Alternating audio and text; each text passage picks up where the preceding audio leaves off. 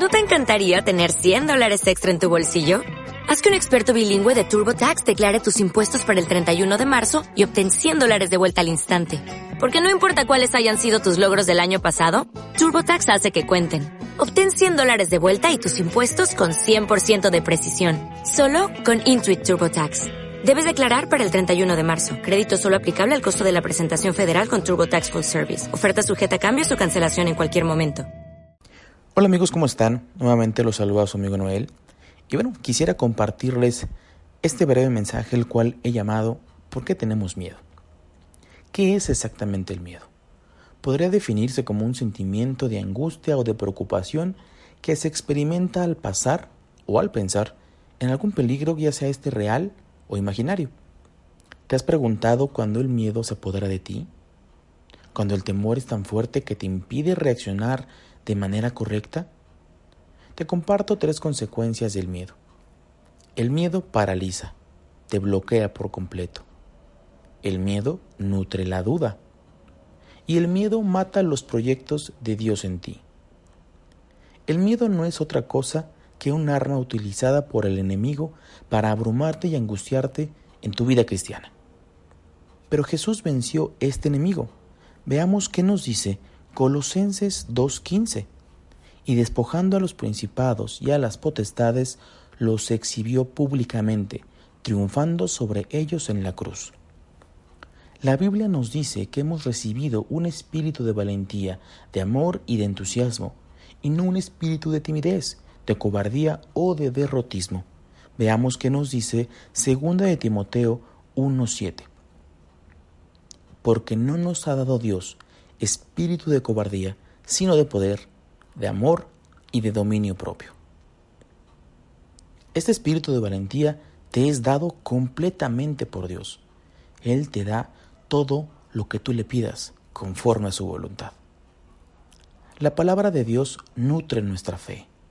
El Espíritu de Dios nos empuja y nos lleva más allá día a día nos permite estar frente a esa muralla inalcanzable y nos permite estar sobre esas montañas tan grandes que podemos atravesarlas, que podemos cumplir ese propósito que es cruzar del otro lado.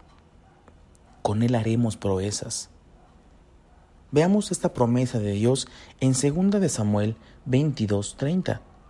Contigo desbarataré ejércitos y con mi Dios asaltaré muros. Conoces seguramente el dicho de que la ira es una mala consejera, pero ¿sabías que es lo mismo con el miedo? En Mateo 25, 14 al 30 puedes leer esta parábola de Jesús.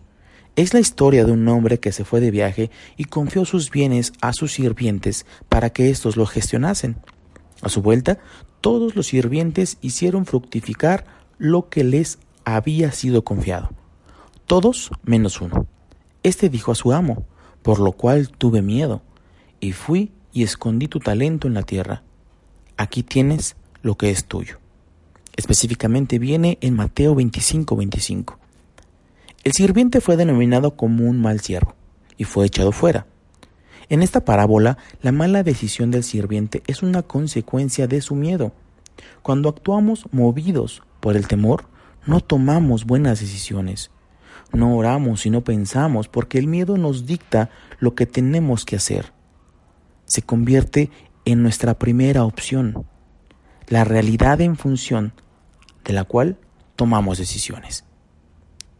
Creo que es importante que, como hijos de Dios, nunca dejemos que el miedo dicte nuestra conducta. Antes de decidir, tomemos nuestro tiempo para consultar al Señor. Entreguémosle nuestros temores, y preguntémosle su parecer. Pídele que te enseñe con claridad qué hacer y qué decisiones tomar. La buena elección siempre va a ser acudir a nuestro Señor Jesús. Te animo hoy, amigo, a no tomar más decisiones basadas en el temor. No te angusties, no te preocupes. Puede ser complicado, pero también la palabra nos dice que si vivimos por la carne, moriremos, pero si vivimos en el Espíritu, viviremos. Pon tus manos en sus manos y tus pasos en sus pasos. Ora al Señor, confesando con tu boca que Él es tu Salvador y Señor. Confiésale que lo que dice su palabra es verdad, que has recibido un espíritu de valentía y de poder. Dile que el miedo y todo lo que ha traído a tu vida no tiene ya poder ni autoridad sobre ti. Dile que Él tiene tu vida, tus emociones y cualquier cosa que se presente. Prácticamente, entrégale todo lo que eres. Díselo en el nombre de Jesús. Recuerda, amigo, solo basta una oración con fe y todo cambia. Only 4% of universities in the U.S. are R1 research institutions, and Temple University is one of them. This means 100% of students have the opportunity to participate in hands on learning and research with world class faculty. With over 600 academic programs across 17 schools and colleges, Philadelphia's largest public university provides students with a rich variety of opportunities and propels graduates to succeed in their careers. Temple University. Schedule a campus tour today at admissions.temple.edu/visit.